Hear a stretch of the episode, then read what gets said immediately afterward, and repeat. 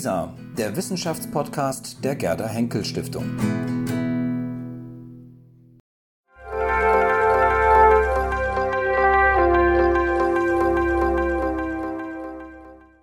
Kennen Sie Madame Schuwitz und ihr legendäres Etablissement in der Friedrichstraße 58? Reisen Sie mit dem Forschungsprojekt Libertinismus in Deutschland um 1800 in das damalige Berlin. Lernen Sie einen Ort des Lasters und der Ausschweifung kennen und genießen Sie einen imaginären Punsch, überreicht von Madame Schuwitz. Haben Sie schon einmal von Madame Schuwitz gehört? Vermutlich nicht. Ende des 18. Jahrhunderts dagegen wusste in Berlin jeder, wer Madame Schuwitz war, und Reiseführer machten sie auch über die Stadtgrenzen hinaus bekannt. In einem davon, der 1788 unter dem Titel Schattenriss von Berlin erschien, wurde Folgendes berichtet.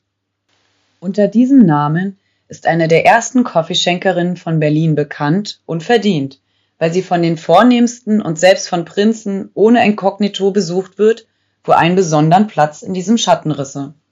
Was man wissen muss, Kaffeeschenkerin ist hier ein Euphemismus für Kupplerin, Bordellwirtin. Von einem namhaften Besucher bei der Schuwitz, allerdings keinem Prinzen, wird noch die Rede sein. Große Städte galten bekanntlich seit jeher als Orte der Ausschweifung und des Lasters, Bordelle mithin als Teil des Lebensraums Stadt. Gerade Berlin war im 18. Jahrhundert in dieser Hinsicht berüchtigt. In einem anderen Reiseführer, Gemälde von Berlin, Potsdam und Sanssouci, schreibt 1792 ein gewisser Justus Konrad Müller ein ganzes Kapitel über die Ausschweifungen Berlins, das ist, dessen Tanzsäle, Kupplerinnen, Freudenmädchen. Penibel listet Müller hier die Berliner Bordelle auf. Erstens der Tanzer und das Bordell Weitzingers auf dem Werder, unweit der Jungfernbrücke.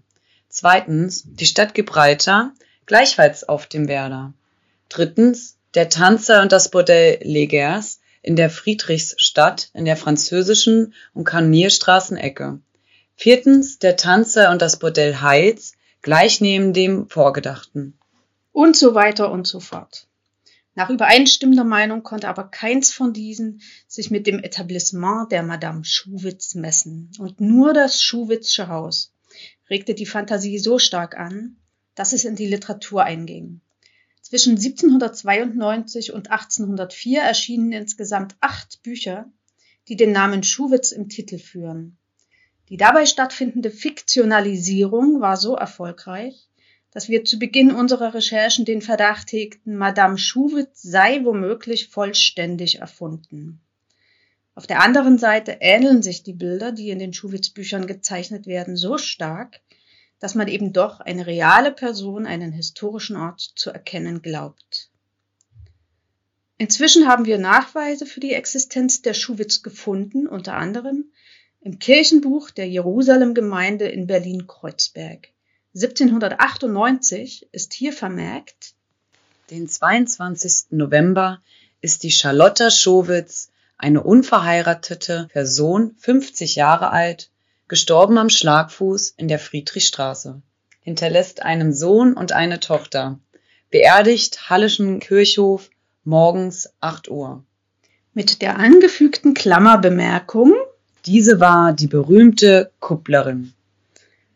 Zu den festen Bestandteilen der fiktiven Schuwitz-Darstellungen gehört nun vor allem die prächtige Ausstattung ihres Hauses in der Friedrichstraße 58 zwischen Kronen- und Mohrenstraße, in einer 1792 erschienenen fiktiven Autobiografie Leben der Madame Schuwitz von ihr selbst aufgesetzt, liest man.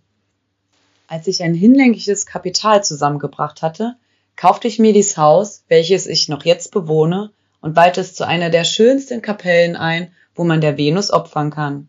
Ich baute hinten einen kleinen, niedlichen Saal, verschönerte den Hof durch einen artigen Garten und eine kühle Laube, und garnierte alle Zimmer mit geschmackvollen Tapeten, Trimots, Marmortischen, Vasen, Uhren, Sofas, Ottomanen und Kronleuchtern. Jetzt habe ich noch, um meinen Tempel die Krone aufzusetzen, hinten eine köstliche und fein gearbeitete Flötenuhr anbringen lassen und unterhalte mich an den lieblichen Arien unserer neuesten Operetten, die sie mir täglich vorspielen muss. Diese Flötenuhr, eine mit Pfeifen verbundene Uhr, wie sie sich damals in wohlhabenden Kreisen größter Beliebtheit erfreute, muss besonderen Eindruck gemacht haben. Sie findet sich auch in einem anderen fiktiven Text, einem satirischen Testament, das nach dem Tod der Schuwitz vermutlich vom Berliner Theaterkritiker Friedrich Schulz veröffentlicht wurde. Hier heißt es, meine bekannte Flötenuhr mit sämtlichen Walzen und allen Melodien, die da drauf gespielt werden können, vermache ich der geist- und kunstreichen Mittwochsgesellschaft. Der elitären, gestrengen Versammlung von Vertretern der Berliner Aufklärung um derselben zu beweisen, dass ich keinen Neid wider sie hege. Den Wohlstand, dies ist ein weiterer Zug der fiktiven Schuwitz, soll sie sich mit Fleiß und Zielstrebigkeit als erfolgreiche Selfmade-Frau erworben haben, gewissermaßen als Inbegriff bürgerlicher Tugenden. Ihr Etablissement wiederum erscheint als Ort, an dem die Freiheits- und Gleichheitsideale der französischen Revolution verwirklicht sind. In der ebenfalls fiktiv-satirischen Grabrede, die dem zitierten Testament vorangestellt war, heißt es entsprechend. Kein Unterschied der Stände war sichtbar.